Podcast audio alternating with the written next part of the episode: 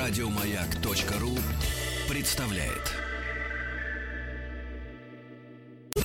Расскажите про свой сон. Я сплю крепким сном. Слышу плач младенца. Иду к холодильнику, чтобы достать молока. Несу ребенку молоко.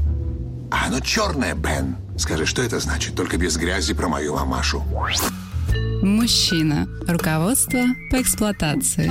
Ну что же, мы, как вы знаете, некогда загнали в прокрустово ложе Анатолия Яковлевича Добина и решили, что у нас э, в день будет два разных выпуска э, нашей программы. Да, и Анатолий кивал головой и говорил, да-да, я согласен, это все записано на, на диктофон.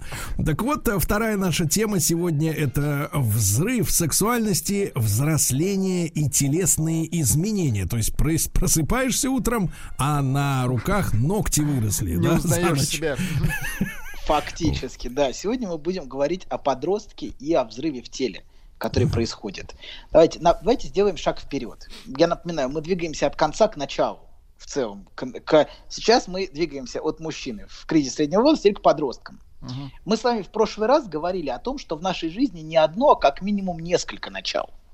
И подростковый возраст, без сомнения, это новое начало, которое находится на границе ребенка и взрослого. И как мы все знаем, в том числе и по себе, начало это всегда кризисное. Когда происходят мощные изменения в теле и в душе подростка, с которыми справиться ему очень непросто. Рождение а, чего-то нового всегда несет в себе смерть предыдущего состояния. Новое начало – это всегда и конец. И для подростка это период рождения его взрослого тела и сексуальности, которая функционирует совершенно по другим законам, чем у ребенка. И в этот период происходят разительные изменения в теле. Подросток очень много времени проводит с волнением у зеркала – как в буквальном смысле, он с беспокойством стоит у зеркала в ванной, разглядывая себя так и в метафорическом смысле. Погодите, погодите, Анатолий, да. Анатолий, нам тут пишут, да. нет ли возможности послушать ваши лекции без нас? Нет, То есть, нету возможности. Да. А можно, друзья мои, за 10 в час вам, вам будет лекция прочтена, да. Но, а если серьезно... Без моих вы, друзей я никуда не пойду. Да, вы рисуете, вы рисуете картину в, в, в данном случае гнусную. Я, честно говоря, не знаю. Нет, конечно, вот эти, которые намазанные с подвернутыми, э, так сказать, брючками, может быть, они и стоят и смотрятся вот эти, которые, так сказать, э, красивые. Все стоят и смотрят. Нет, ну, ну, ну не ну, стояли, что, Толя. рассматривать часами? Вы что, Толя, Ну, ничего Толя. слово часами не сказал. Толя, сказал, алло, что... мое зеркало да. было всегда занято бабушкой. Ну, посмотрел, все видно. Это точно, это точно, это точно. Вот прям точно-точно. Смотрите, давайте все. Есть, я имел в виду в метафорическом смысле. Они находят себе близкого друга, свое альтер-эго с которым происходят такие же процессы. Под зеркалом я имел в виду это. Того, с кем, с кем вместе они проходят через этот этап в жизни.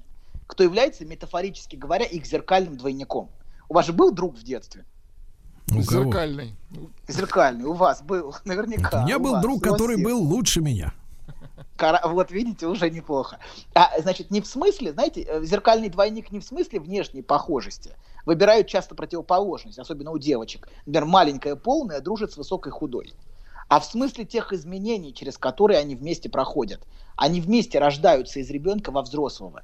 И им нужен другой, рядом с которым, с которым происходят те же самые процессы, свое альтер -эго.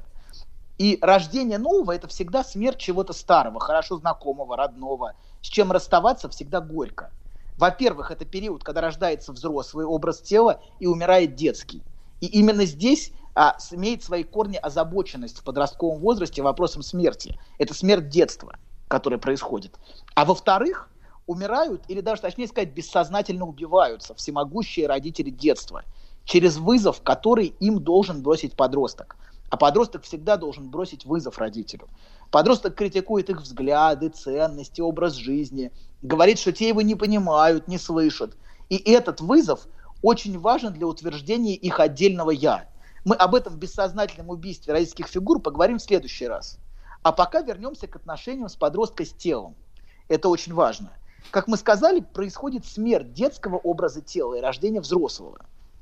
И это проявляется в первую очередь в, навязчивом вторжении сексуальности в тело, которое а, подростки, а, перед которым подростки чувствуют всегда ужасную растерянность. Им еще предстоит эту взрослую сексуальность принять. Сначала это ощущается как вторжение чрезмерного возбуждения. Вот что чувствует подросток. И важно, что, важный аспект по подростку. Слушайте, блин. если вы нам, вы, вот если вы нам пис... сейчас рассказывали, что чувствует женщина, я бы вам еще на йоту бы поверил. Но когда вы мне рассказываете про наше с Владиком прошлое, я хочу сказать, что вы большой мошенник. Мошенник. Настоящее, друг мой, настоящее. Оно еще должно стать прошлым в результате наших передач. Но пока оно является настоящим. И вам важно это принять. Так вот, важно, что взрослая сексуальность имеет кульминационный характер, похожий на взрыв – и это что-то совершенно незнакомое подростку до этого. И это вызывает у них сильную тревогу. То, что переживает подросток, можно сравнить с телесной мутацией. И, кстати, именно подростки главные потребители комиксов и фильмов в духе Марвел. А на, на эти фильмы они, кстати, ходят вместе со своим альтер-эго, со своим другом.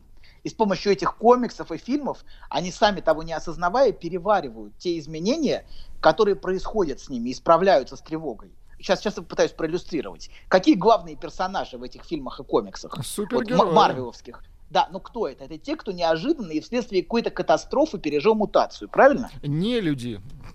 Нет, это, это люди, с которыми Нет, стал, вы знаете, в, нашей, в да. нашем комиксе все по-другому. 33 года лежал на печи и вдруг ломанул мечом этого а, дракона. Вспомнил, что забыл выключить утюг.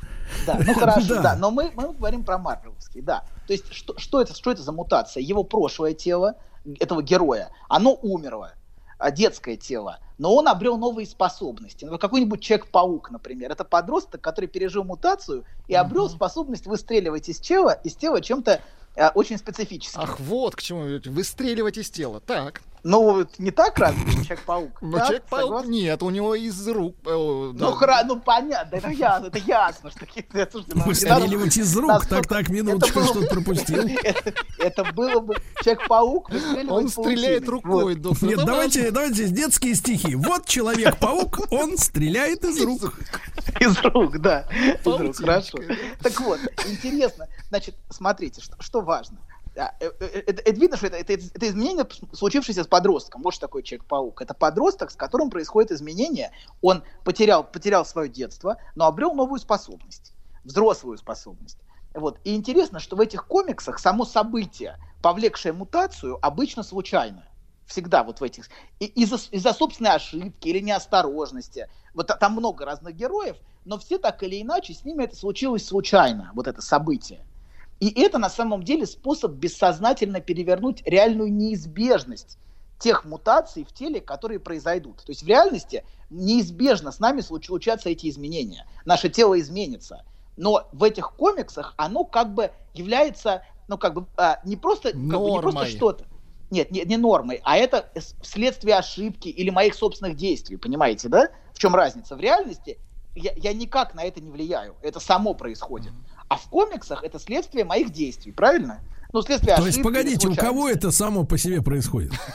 У подростка это само по себе происходит. Нет, не, у своего, не само по себе, а потому что он спит. Ему Хорошо. снятся нехорошие сновидения. А почему? А потому что он в детстве мало кушал каши.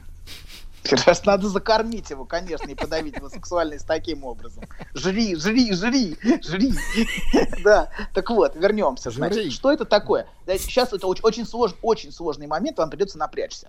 Мы говорим, что в реальности телесные изменения происходят а, без его влияния, ну, так оно происходит, ну, так устроено. Но в этих фильмах или в этих снах, как вы сказали, это является следствием его ошибки. Он или следствием каких-то действий с его, с его стороны. А что а что это значит? Вот, то есть в этих фильмах это не просто что-то, что случилось со мной, а это как будто я сам или моя ошибка э, были причиной этого. То есть в фильмах этого можно избежать, правильно? То есть он мог, например, там, не, паук мог его не укусить, или он мог не, не, не оступиться, или он мог не разбить склянку какую-то с какими-то там веществами. То есть в фильмах или во снах, как, как Сергей правильно сказал, это вещь избегаемая. А, а что это значит? Это значит ввести то, что он не контролирует, он не контролирует телесные изменения, в область фантазийного бессознательного всемогущества. Сейчас я поясню, что это такое. Это значит почувствовать, что я сам был причиной этих изменений, этих мутаций. Вот что эти фильмы говорят, понимаете, да? И они позволяют нам переваривать. То есть очень, очень тяжело, когда мы, мы никак не влияем на что-то, понимаете, да? А в этих фильмах он, он, например, э, этот Человек-паук мог... То есть мог... это, погодите, погодите, докторишки вроде вас, да, сценарий писали? Нет, это просто бессознательное, оно само за себя говорит. А, так вот, оно говорит, говорит помимо вашего желания и помимо наших. Мы просто можем его прочитать или не прочитать.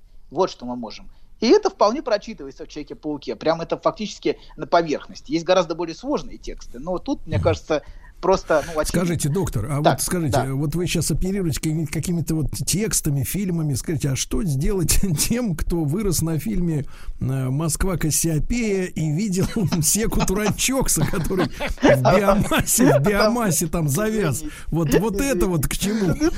Как им выйти из этого? Как, как выйти из роботов-мыслителей? Да, короче, давайте продолжаем. Что такое фантазия всемогущества? Вот что. Это одна, вот если там пытаюсь сказать, что это такое, это одна из главных причин самообвинений у людей, столкнувшихся с чем-то травматическим. Ну, например, девушка может говорить, я чувствовала, что мне в этот день не надо было туда идти, я сама виновата.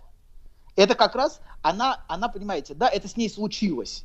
Это произошло не помимо ее воли, но ей важно бессознательно чувствовать, что она это контролировала, что она могла быть причиной этого. И поэтому вина, понимаете, идет у нее такая сильная, потому что это способ на самом деле взять бессознательно под контроль то, что она не контролировала.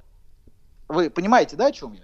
Например, здесь Конечно. случилось насилие, здесь случилось насилие, почему она себя обвиняет? Потому что ей важно, чтобы она, по крайней мере, была субъектом, она мог, чтобы она как будто, как будто она могла этим управлять, хотя, конечно, она этим не могла управлять. Или, например, так, другой пример. Я чувствовал, что ему не надо этим рейсом лететь. Я чувствовал, что ему не надо этим рейсом лететь. Ну, разбился ее муж, например, на рейс. Вот. То есть я могла это предотвратить. Или, по крайней мере, я не просто бессильная жертва. И гораздо лучше часто чувствовать вину, чем абсолютное бессилие. Понимаете, вот что нам делает это бессознательное всемогущество? Оно нам сообщает ответственность и вину.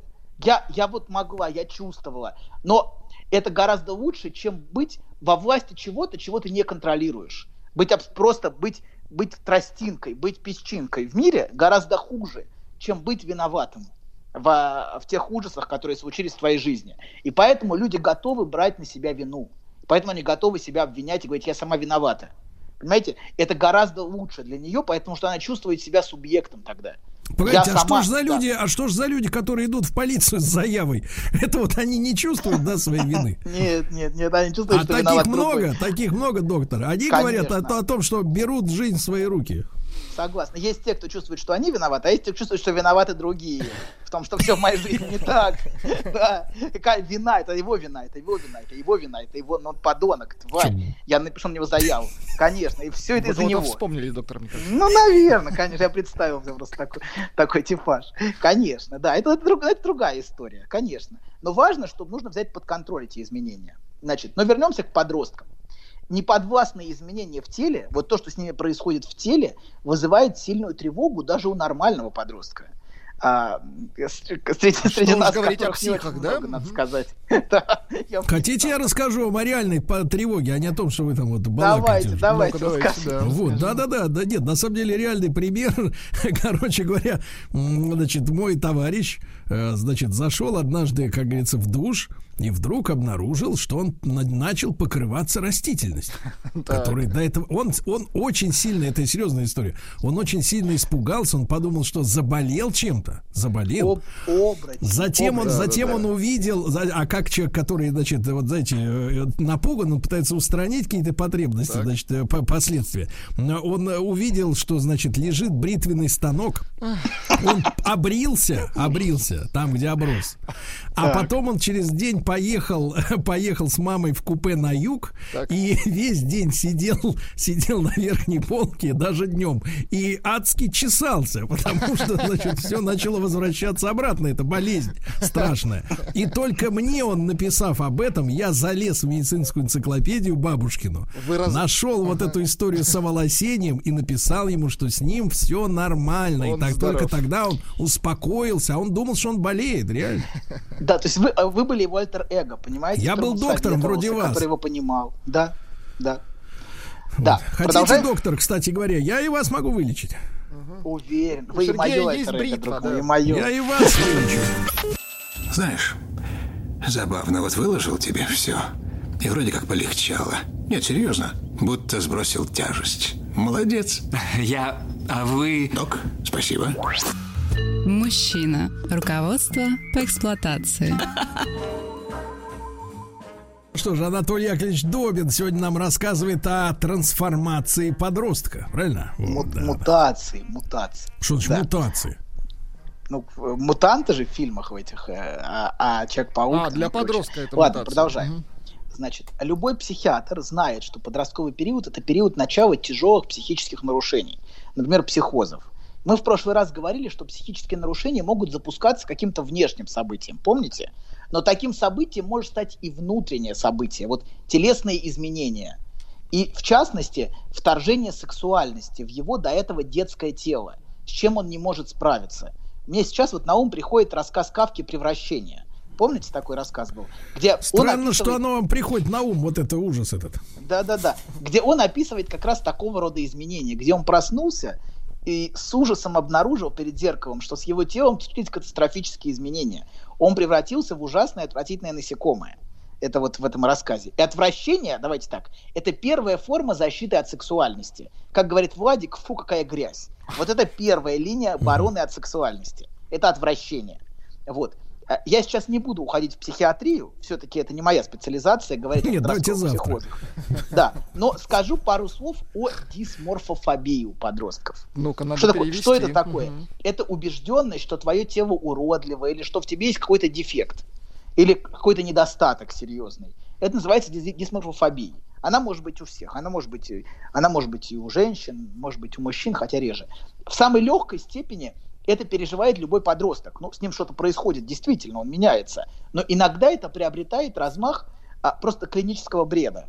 Например, девушка весит 35 килограмм, но убеждена, что страшно толстая такая вот ан- аноректичная девушка, Мгм. например. Но если вы внимательно посмотрите на этих аноректичных девушек-подростков, то сможете заметить, что они на самом деле не принимают те изменения в своем теле.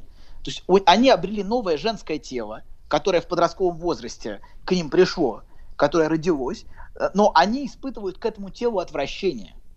Они не принимают свои сексуальные изменения. Вот ча- часто вот а, а, подростковая анорексия связана именно с этим, с моей точки зрения. Я То уверен, есть это, есть- доктор, говоря по-нашему, борьба с грудью.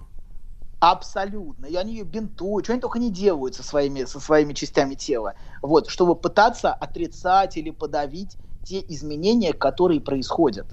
Они, например, они отказываются есть, у них полностью пр- прекращаются все влечения. Что, что происходит вот у этих девочек? Полностью прекращаются все влечения, они ничего не хотят. Но если вы не кушаете, смотрите, вы тоже ничего не будете хотеть, уверяю вас. Да, и это, кстати, тоже интересно. Не кушать, это борьба со своим влечением. Ты же хочешь кушать, но ты борешься, ты его подавляешь, ты его Прям как профессор Келок, который придумал хлопья. Да, да, да, да, да. Так вот, а значит, и подавляется вся сексуальность, все влечения в теле подавляются. И что очень важно, прерывается цикл, как правило, вот у, у, де- у девочек аноректиков. Цикл – это то главное, что разделяет детское тело от женского. Вот в чем, в чем главное отличие? Это появление цикла. Вот. И, собственно, это, это главное, главное, ш- главное как бы новшество, главное изменение, главная мутация, если хотите. Ноу-хау, Вот. да. То есть Ну, мужчины, да. мужчинам в этом смысле гораздо проще, да? Они просто Ну, оволосевают. Ну, у мужчины вон Человек-паук, да, что-то происходит новенькое, да. У женщины да. другие аспекты, да. И да, и, и они ведут борьбу с этими изменениями в теле, чрезвычайно жесткую, не на жизнь, а на смерть, а, за, за, за отрицание своего, своих изменений. Они не принимают их. И иногда, к сожалению, в самом буквальном смысле, они пытаются, они, это, это, это, в общем- в общем, часто бывает смертельно, анорексия. а Вот, чем, они- скажите, доктор, тогда, а чем вызвано это неприятие перемен в своем теле-то? Я вам всю передачу об этом говорил прекрасно. Так, смотрите, а он не может принять те изменения, которые происходят с ним. Это невыносимо. Ну как, это, это такие, такие Они мутации. считают их уродливыми, эти изменения. Что считает их какими? Уродливыми эти изменения. А, например, но важно, что это, это, это- вот это, вот это, это, это смерть детского тела, первое, что происходит, и рождение взрослого. А она не принимает эти изменения, она не хочет их, она их отторгает. Для нее они отвратительны и омерзительны. Вот, и, кстати, тоже что такое толстая, допустим, если поразмышлять на эту тему. Почему вот эта тема, тема, что я толстая? Вот, эта тема вообще потенциальной способности женщины полнеть. Давайте так. Ополняет она в определенном аспекте. Конечно, это ее новая способность вынашивать детей. Вот, которую она в своем в, в ее новом женском теле, которую она не принимает. Для нее это отвратительно и омерзительно. Вот те изменения, которые с ней случились. И она их пытается всячески подавить и, и, и уничтожить. Это фактически борьба с, борьба с природой, фактически. Но в буквальном смысле она ведет борьбу с природой, э, с тем, что происходит внутри. И она с этим борется, пытается взять это под контроль и подавить. Пытается взять это под контроль собственного всемогущества. Но вот таким, таким страшным способом. Вот, а, да. Короче говоря, давайте резюмируем немножко. Чуть-чуть. Вот подведем Давай. итог сегодняшней передачи, чтобы дальше мы могли двинуться вперед в следующей передаче. С одной стороны, подросток это не ребенок, с другой стороны, он еще не взрослый. Это важно понимать, что э, его тело начинает работать как взрослое тело, а его психическая структура еще детская. И это, конечно, в определенном смысле взрыв мозга. Важно это понимать, что это действительно такое, вот его тело другое, а его психика-то еще, ну мы знаем, что подростки, в общем, психически часто совершенно дети. То есть они могут, они могут многие вещи, которые могут взрослые, но при этом они не понимают ни последствий, ни возможностей, и их психика не перестроилась на ну, Почему же они могут участвовать в политической жизни? Ну хорошо, согласен. У них есть согласен. убеждения, принцип. Хорошо. Ну да, у них есть, есть телесные, телесные возможности, да. Так вот, а причем я бы сказал, что это часто взрыв мозга не только у подростка, но и у всей семьи, для которой это тоже тяжелый кризис. Которым, с которым не все семьи могут справиться. Вот эти изменения в теле доктор, подростка, изменения доктор, в психике, наконец, это взрыв. Да, наконец, да. дайте нам фактуру, пожалуйста. По медицинским данным, в каком возрасте это должно прекратиться уже? Не знаю, а вы Подростковость скажете, вот вся вот эта. Я, думаю, я думаю, Сергей, к 50 это закончится. Так, к 50. Я думаю, к 50 ждем, ждем. Хорошо, да, да, хорошо. Закончится хорошо. к 50. Подождите То есть и вы немножко. такой, да, Еще сорванец, оволос, оволосевший. Вот, пупс. Можно, да. Можно быть еще подростком, но уже облысеть. Так бывает. Да, мы как раз расчесочку подгоним к Новому году в качестве подарка, чтобы всегда помнили. Значит, друзья, мы Анатолий Яковлевич Добин, да, благодарим его за консультацию. Как всегда, она была бесплатной, очень полезной, да. До завтра, товарищи. Пока-пока. Обнимаю, обнимаю вас. Пока-пока. Пока. Еще больше подкастов на радиомаяк.ру